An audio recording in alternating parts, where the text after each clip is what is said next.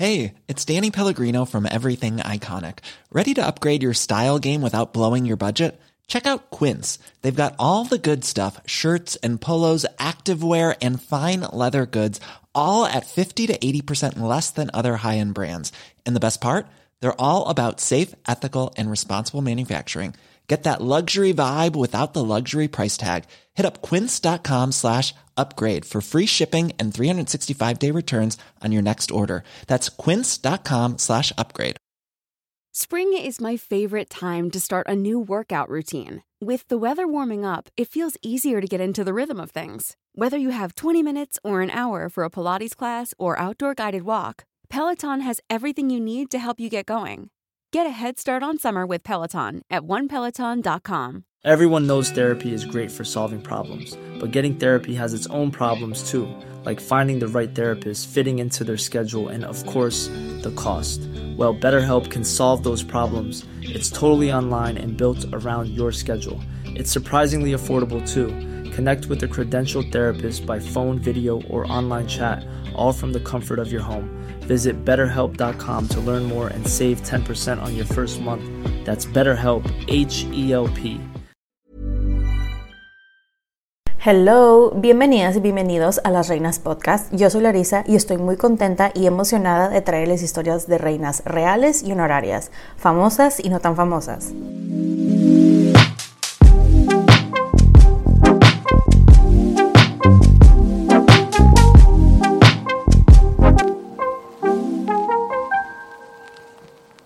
El día de hoy les estaré hablando de una reina honoraria que fue conocida como la reina pirata de Irlanda y es la mujer pirata más famosa. Guerrera, navegante, comandante. Una mujer que no se conformó con las normas de las mujeres del siglo XVI. Esta es la increíble historia de Grace O'Malley. Ahora, antes de comenzar, ya saben, quiero hacer unas aclaraciones. La primera, no soy historiadora, solamente soy fan. La segunda, es probable que no vaya a pronunciar bien algunos nombres de personas, ciudades, etc. Así que me disculpo de antemano.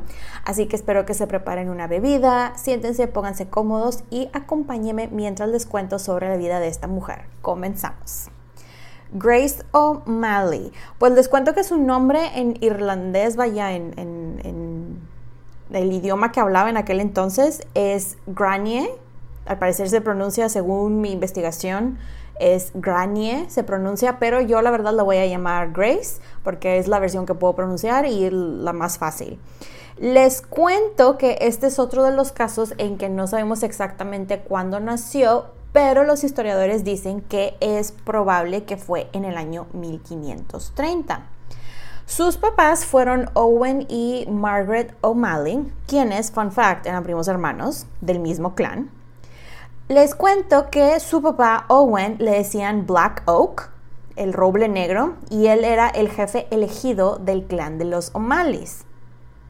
Grace fue tratada y criada, la verdad, como la heredera de su papá, aunque el señor eh, tenía un hijo por otra relación que tuvo. O sea, Grace tenía un medio hermano que se llamaba Donald, a quien le decían eh, Donald of the Pipes, Donald de las pipas.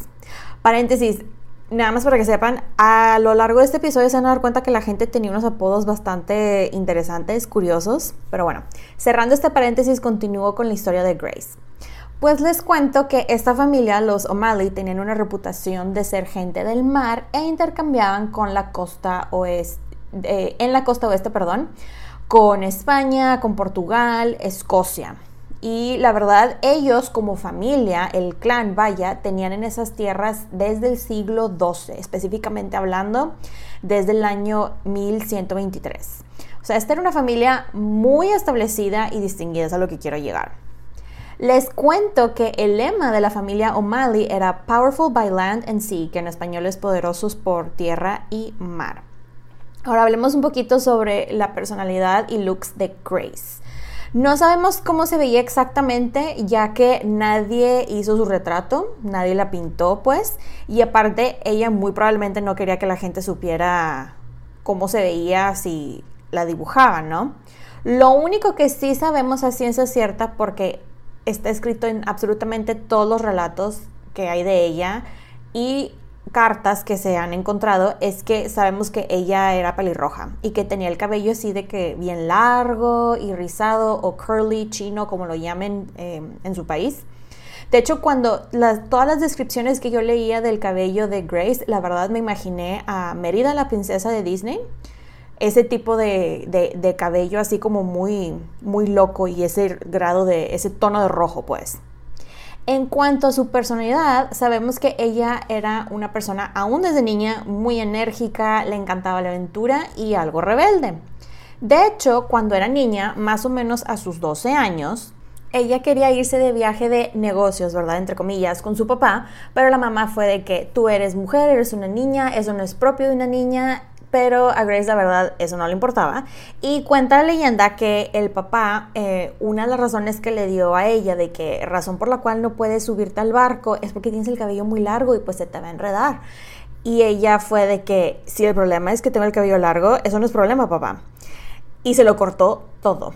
y de hecho se dieron cuenta porque en uno de los barcos la encontraron escondida, disfrazada de niño.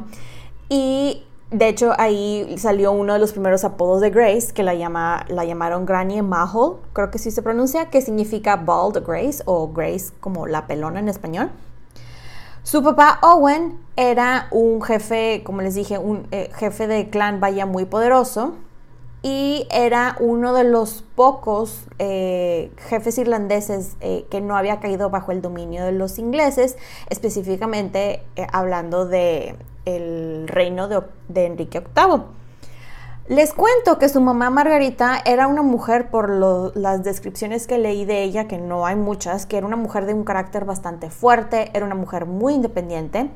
Y algo que la distinguía a ella es que tenía bastantes tierras a su nombre en una región llamada Owls y ella había heredado de su mamá esas tierras y Grace las iba a heredar algún día de ella, que es algo muy curioso de la ley irlandesa, que eh, en este caso las leyes de los clanes de Irlanda sí permitían que las mujeres hasta cierto grado, obviamente, heredaran ciertas cosas, no todo.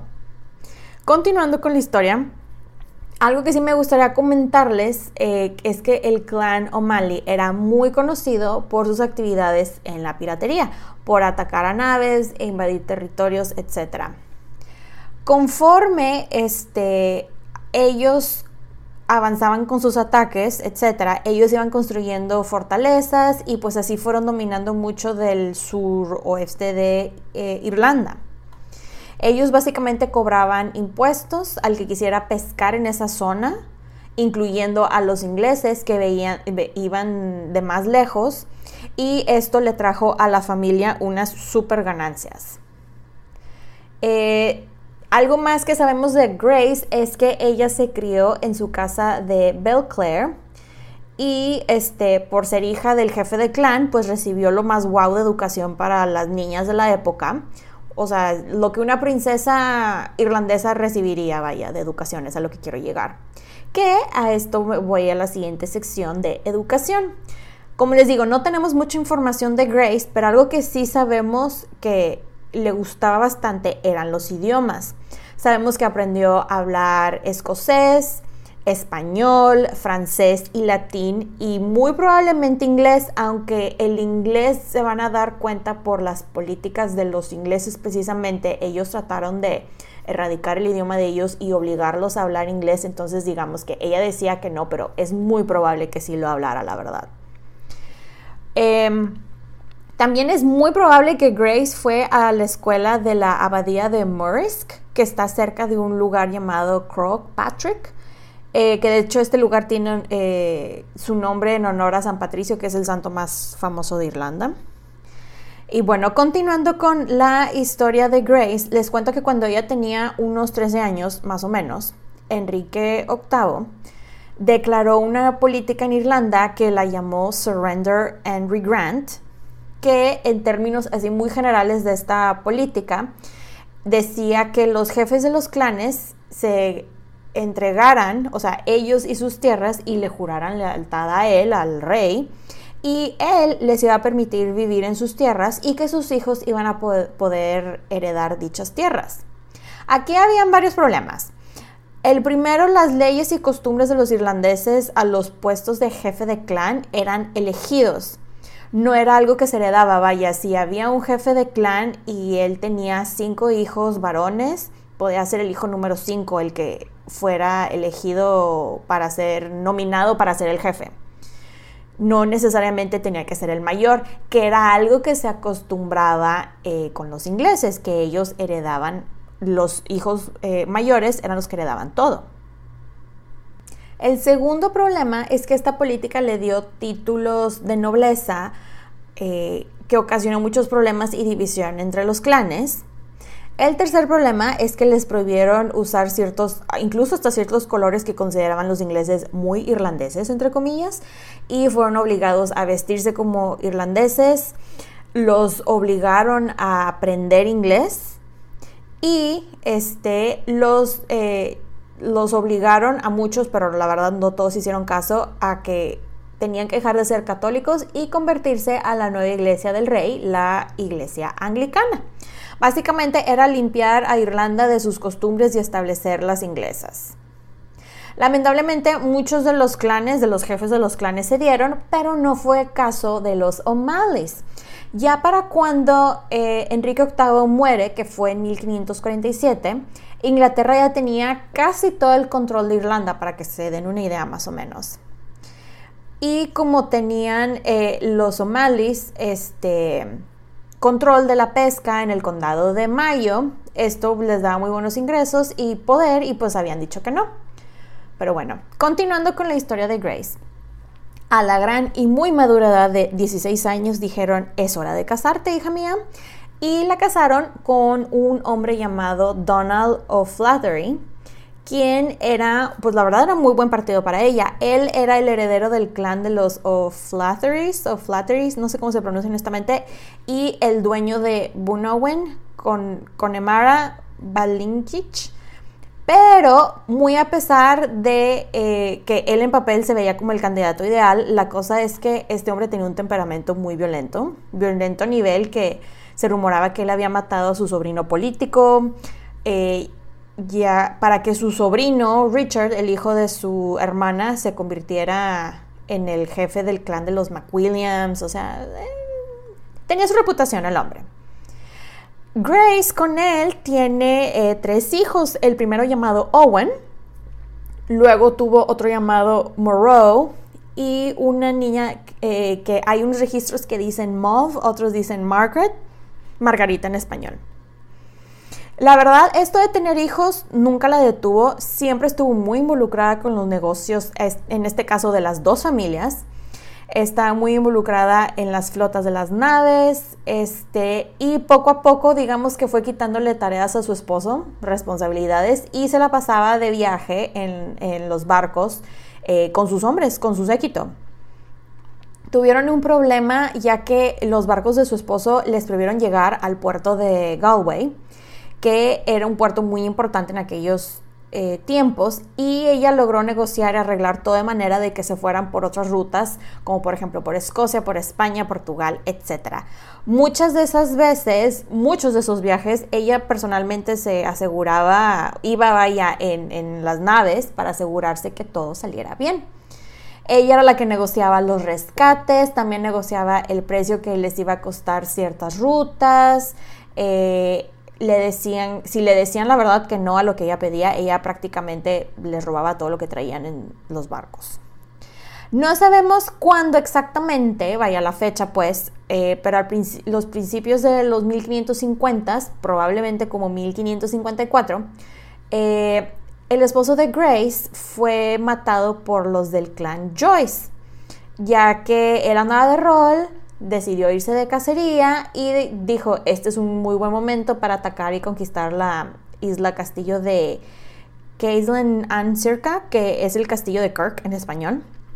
La cosa es que los miembros del clan Joyce pensaron que ya con matarlo a él ya les habían ganado y que ellos iban a quitarle todo a Grace, a ella y a su familia. Pero pues los pobres estaban muy equivocados, porque Grace luego luego se organizó, agarró a sus hombres, los subió a sus barcos y encontró a los que mataron a su esposo y los derrotó y se quedó con el castillo. Que de hecho este castillo, el de Kirk, es el que se convirtió en uno de sus favoritos. Que fun fact de este castillo eh, de Kirk Castle lo llamaban Cox Castle, o sea, el, castillo del, gallo. Pero cuando se lo quedó Grace, le cambiaron el nombre a Hens Castle, o sea, el, el, castillo de la gallina, lo cual se me hace muy curioso. Y de hecho, si ustedes lo buscan de que castillo de Kirk, viene este, conocido como Hens Castle. Pero bueno, les cuento que eh, incluso los ingleses trataron de quitarle ese castillo tiempo después, pero ella siempre defendió ese castillo. De hecho, hay hasta un registro que durante un asedio ella ordenó a sus hombres que quitaran el plomo que tenía el techo del castillo y que lo derritieran. Ella al parecer terminó eh, vaciando el, el metal líquido sobre las personas que la querían atacar, bueno, sus hombres, ¿verdad? Y la cosa es de que los ingleses retiraron a la isla principal y luego ella mandó a un mensajero eh, por, eh, por unos como túneles secretos y les incendió todas las naves de los ingleses y los derrotó. Algo que me llamó mucho la atención es que, eh, como les dije, las leyes irlandesas eran un poquito diferentes a las inglesas Grace, al momento de morir su esposo, ella tenía derecho a un tercio de las propiedades del esposo, pero la familia de él fue de que, mmm, como que mejor no. Y no le dieron nada, pero algo que se me hace muy curioso es que Grace fue de, ah, bueno, no me vas a dar nada, ok y agarró sus cosas, sus hijos y se fue y se regresó a la casa de sus papás con 200 hombres que decidieron seguirla porque les gustaba trabajar con ella. Lo cual creo que eso, no sé ustedes, habla bastante del liderazgo de alguien, ¿no? De que te quieran seguir de una familia a otra familia simplemente porque les gusta trabajar contigo. Aquí, en este momento de su vida, Grace establece en Clare Island, eh, que está en la bahía de Clue, y desde ahí monitoreaba todo el tráfico de las naves, todo lo que entraba y salía de la bahía, al igual que lo pues entre lo que pirateaban, la protección que vendían y pues ella y sus seguidores se hicieron bastante ricos. La cosa es que Grace y sus hombres pues atacaban muchas naves y se hicieron de su fama que la gente se hartó y terminaron quejándose con los ingleses. Al parecer, y digo, esto es algo que a mí personalmente me llamó mucho la atención, es que no todas las actividades de Grace eran ilegales, también tenía sus actividades, este, como venta de ciertos productos, eh, negociación de ciertas cosas, pero digamos que el side business eh, que más le daba era la parte de los, pues, los robos, eh, secuestros, piratería, etcétera.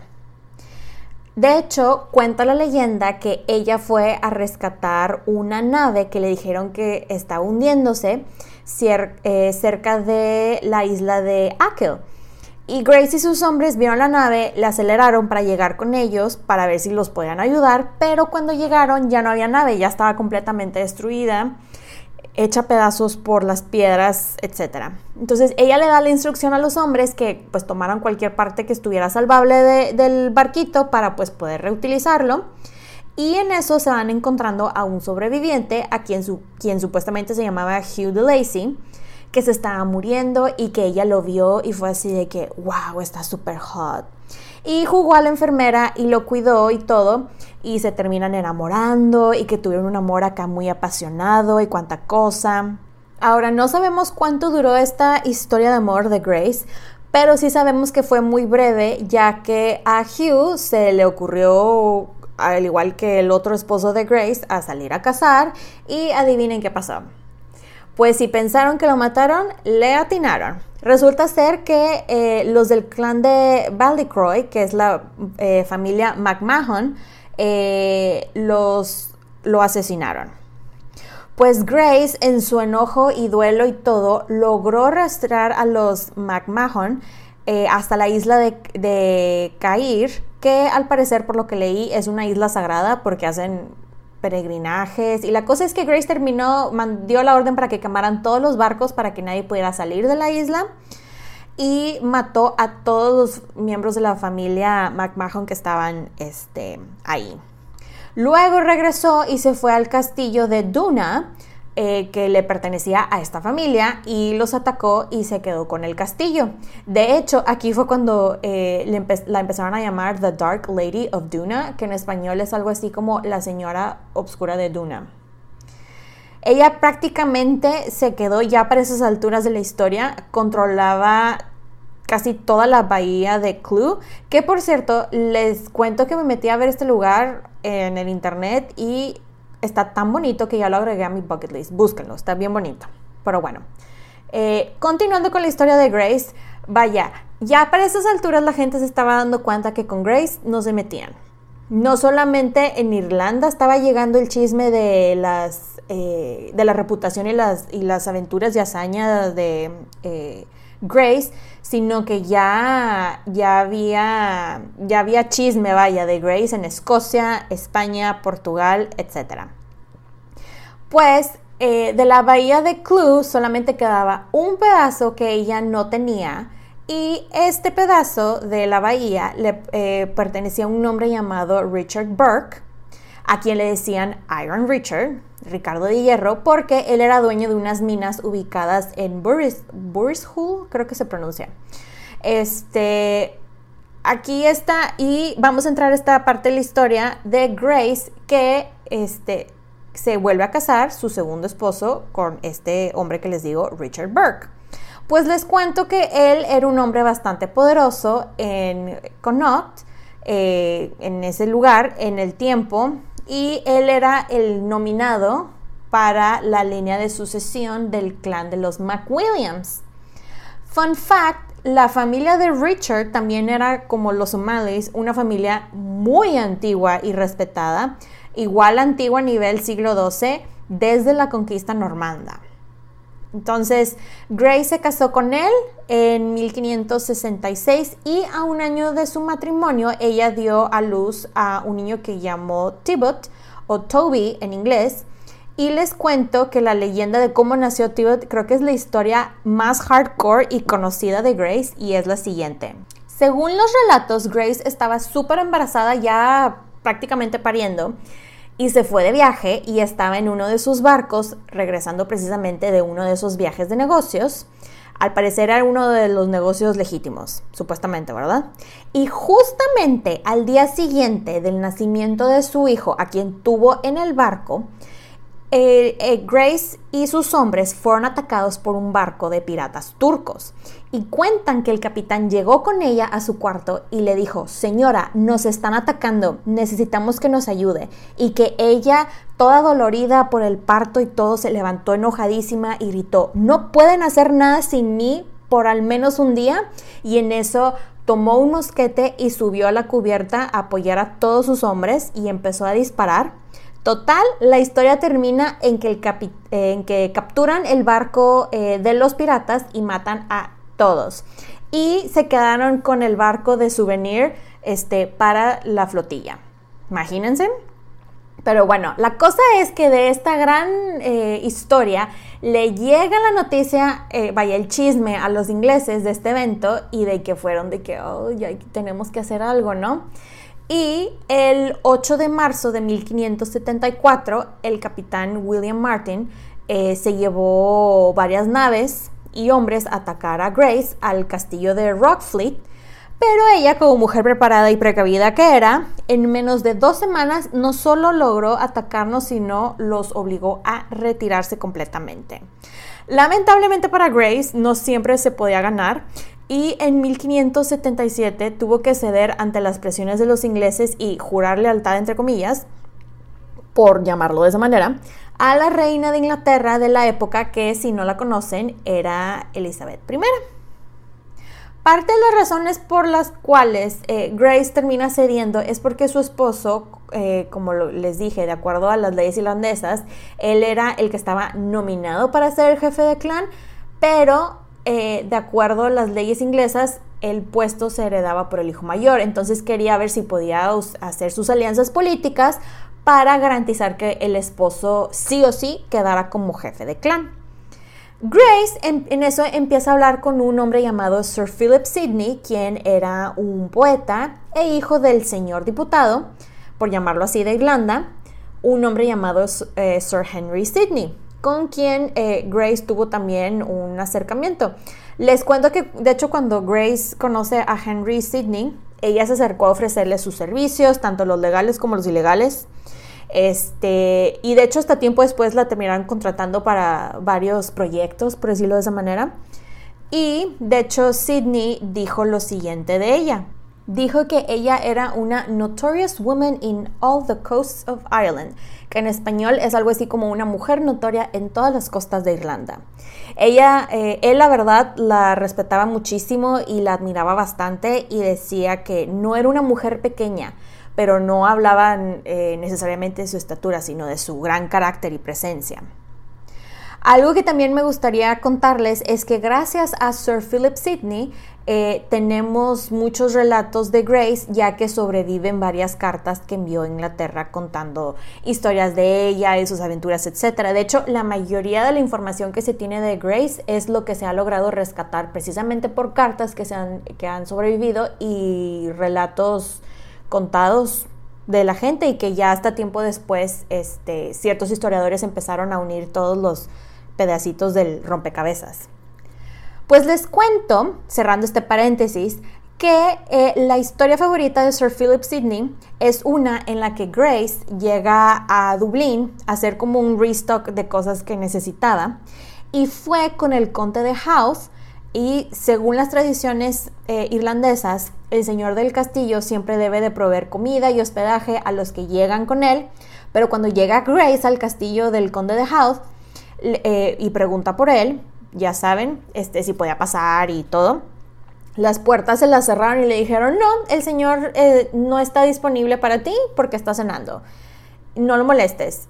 Y Grace fue de, ah, sí, y se regresó increíblemente molesta este, por la falta de respeto que recibió, porque muy probablemente fue de que, pues es que eres mujer, ni siquiera eres un jefe de clan, ¿no?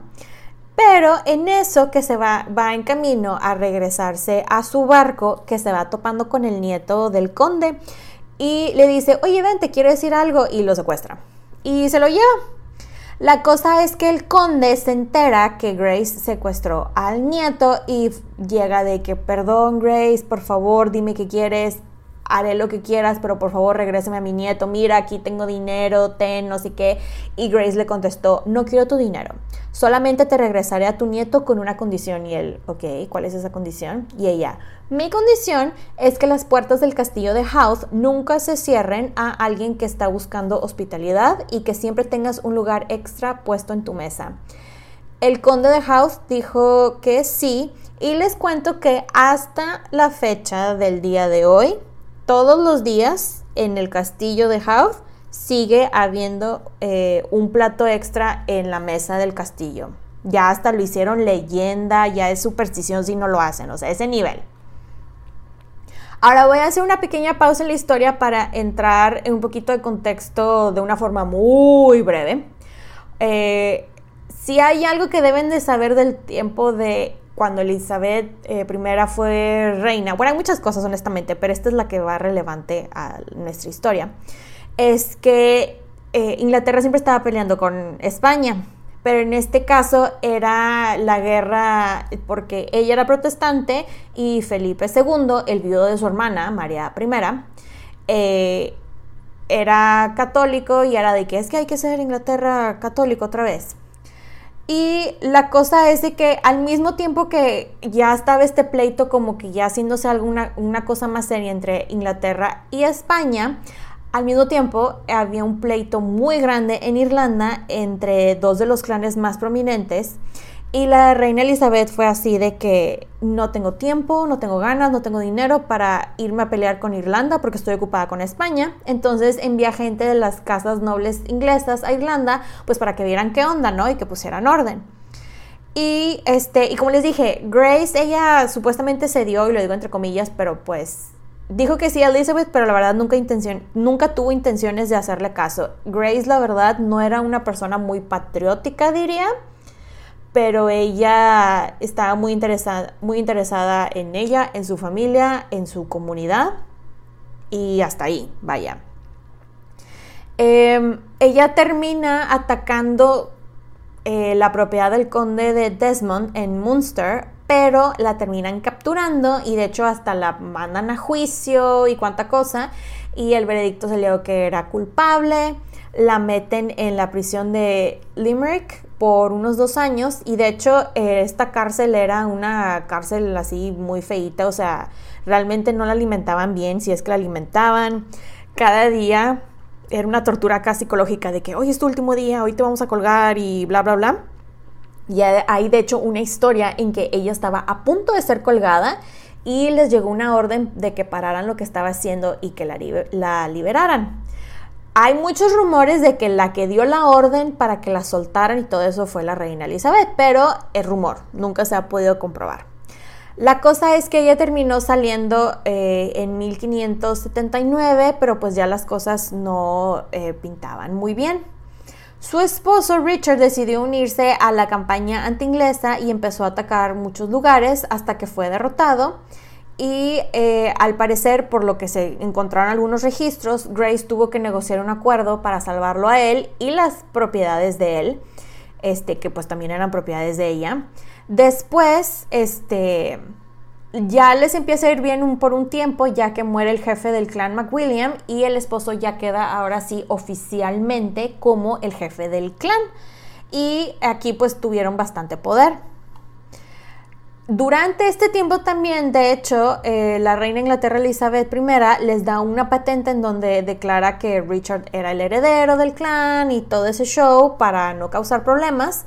Este, y porque quería, digamos, hacer como una alianza no oficial con, con Grace y con el esposo.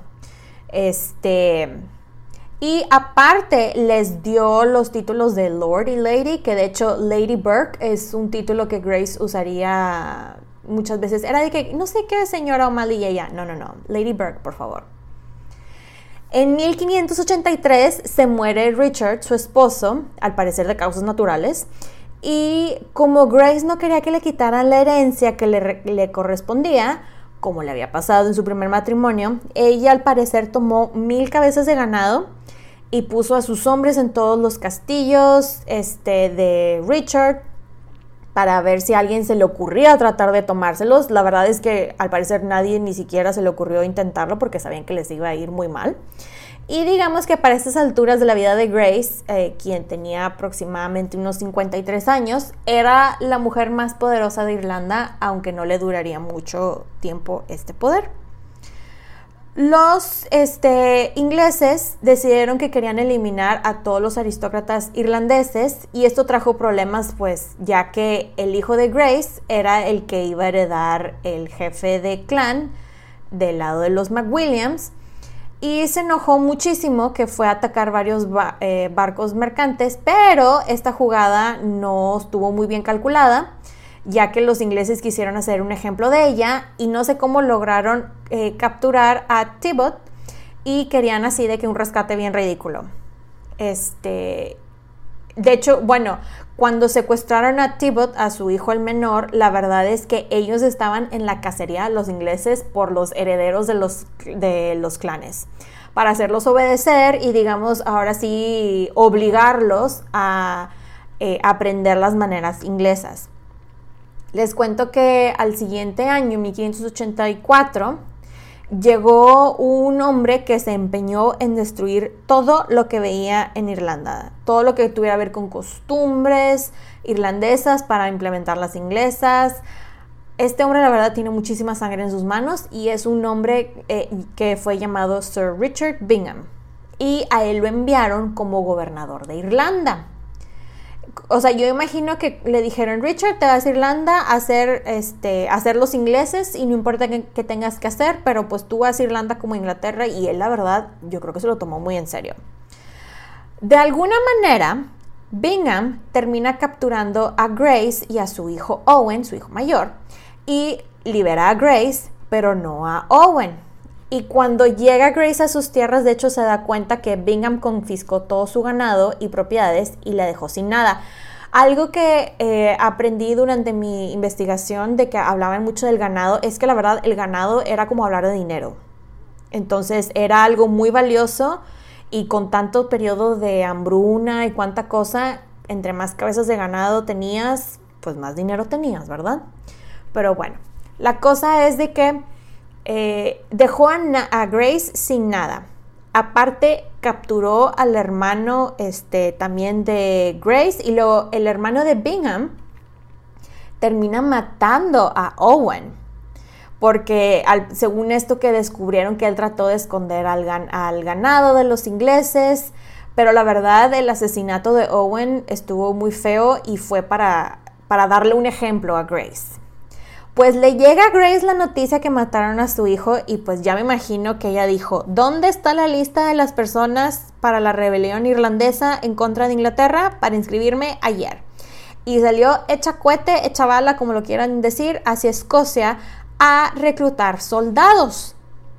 Que al parecer, otra cosa que me, me llamó mucho la atención es que los, y pensé mucho en la serie de Outlander, aunque es años después, pero muchos, este, muchos escoceses se vendían como mercenarios para ir a pelear diferentes guerras. Pero bueno, la cosa es de que Grace regresa de Escocia con sus soldados y dijo, Bingham, ¿querías problemas? Pues ahora los vas a tener. Y lo empezó a atacar por muchísimos lados, le atacó barcos, le logró eh, contrabandear armas para dárselos a los rebeldes irlandeses, le robó muchísimos puertos donde tenía Bingham control con tal de molestarlo. Él, por su parte, logró convencer al otro hijo de Grace, al segundo de su primer matrimonio, a Moreau, que se uniera a su causa prometiéndole que le iba a ayudar con unos problemas que tenía con el clan vecino, que era el, con quien tenía una rivalidad bastante interesante. Pues le llega el chisme a Grace de la traición de su hijo y estaba viendo cómo lo castigaba y llegó a la conclusión que el castigo para Moreau era atacar su castigo, su castillo, perdón, y eso fue lo que hizo. De hecho, hasta mató a alguno de los hombres de su hijo que trataron de detenerla. La cosa es que Moreau entendió la lección de su mamá y dejó de hacer tratos de Bingham y literal se subió al barco de Grace prácticamente.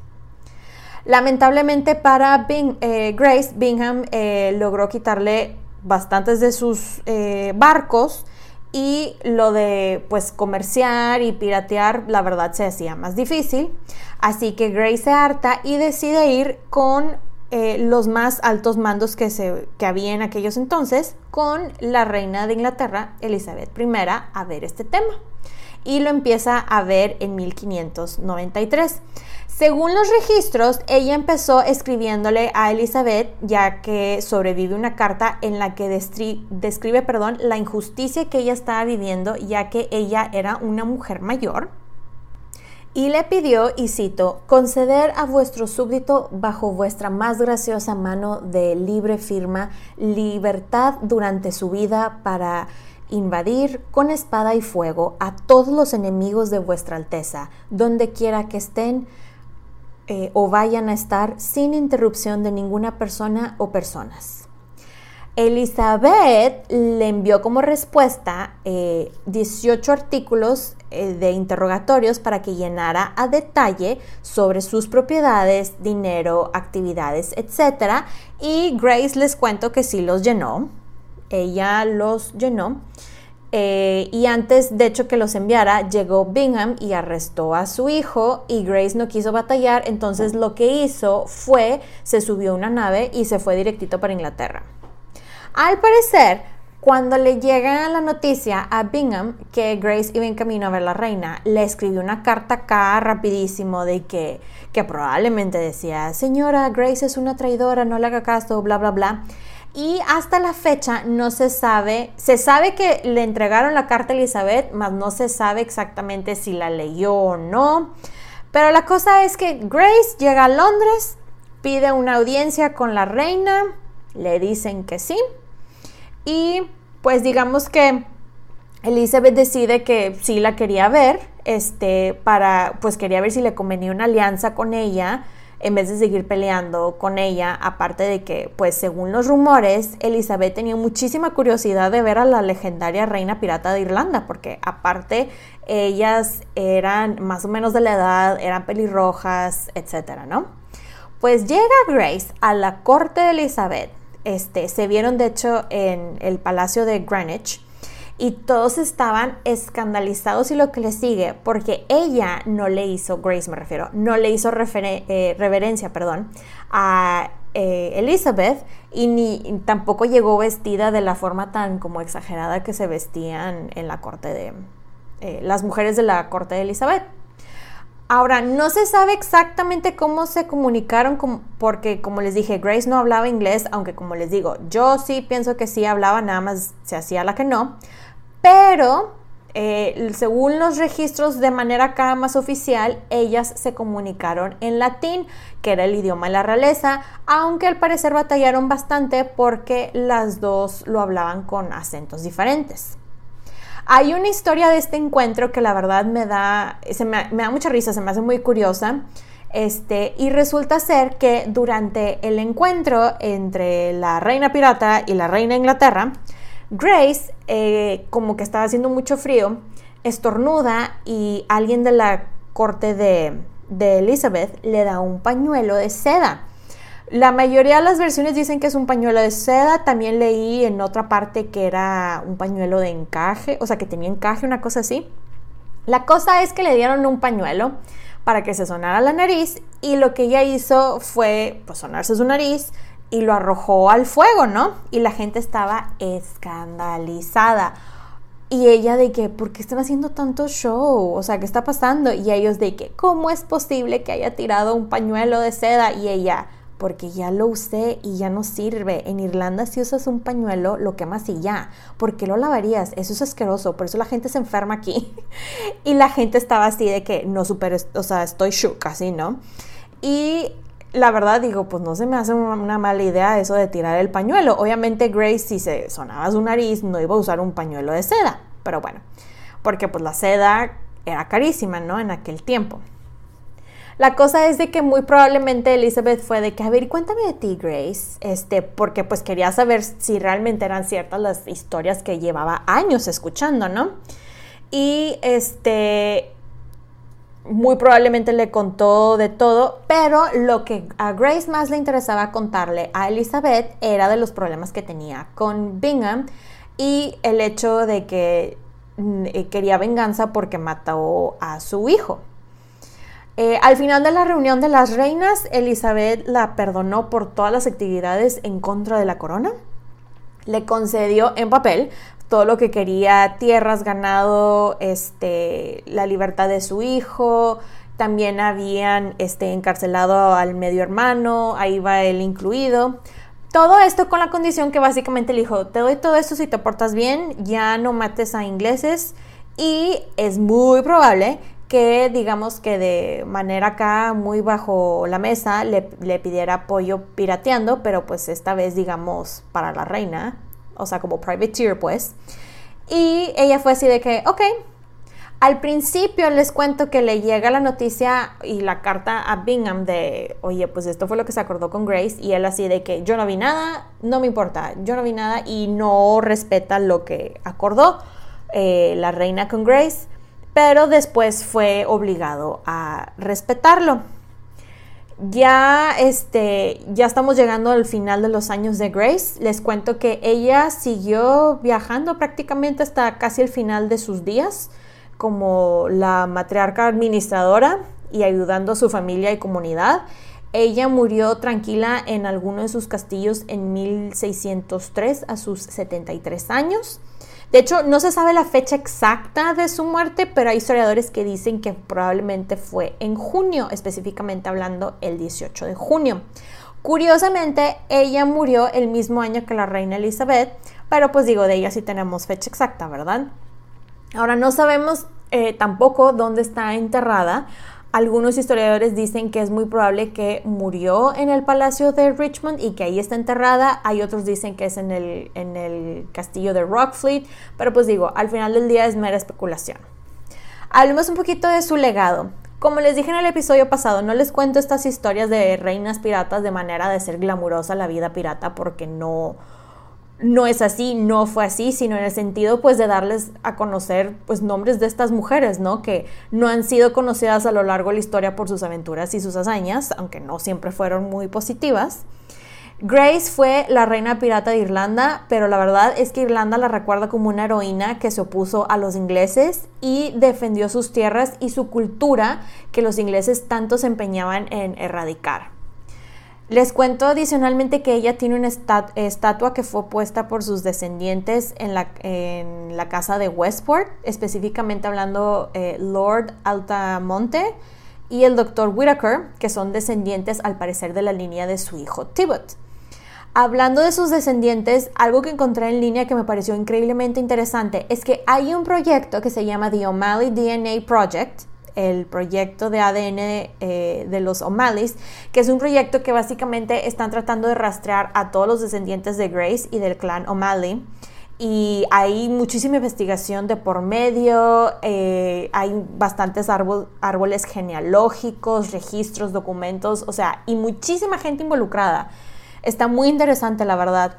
Pero bueno, Cierro este episodio con una de las frases que dijo eh, uno de los biógrafos de ella y es la siguiente. Grace fue una líder intrépida por tierra y mar, una política pragmática, una saqueadora despiadada, una mercenaria, una rebelde, una negociadora astuta y capaz, la matriarca protectora de su familia y tribu, una heredera genuina de la, eh, de la diosa madre y reina guerrera. Emerge como mujer que rompió moldes y de esta manera jugó un papel único en la historia.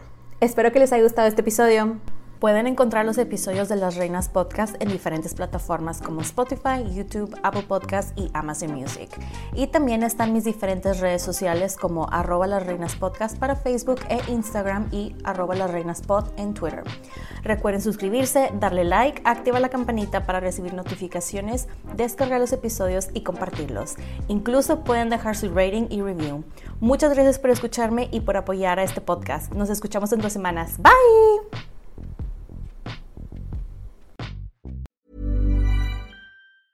If you thought the only way to get a more defined jawline with natural looking results was through surgery, think again. Juvederm Volux XC is a non surgical injectable gel filler that improves moderate to severe loss of jawline definition and can help you achieve natural looking results with little downtime. Even better, this improved definition lasts up to one year with optimal treatment. No maintenance required. Improve jawline definition for a smooth, sculpted look with Juvederm Volux XC. For important safety information and to find a licensed specialist, visit juvederm.com. That's J U V E D E R M.com. Not for people with severe allergic reactions, allergies to lidocaine, or the proteins used in Juvederm. Common side effects include injection site redness, swelling, pain, tenderness, firmness, lumps, bumps, bruising, discoloration, or itching. There's a risk of unintentional injection into a blood vessel, which can cause vision abnormalities, blindness, stroke, temporary scabs, or scarring. Talk to a licensed specialist to find out if it's right for you. Hey, folks, I'm Mark Marin from the WTF Podcast, and this episode is brought to you by Kleenex Ultra Soft Tissues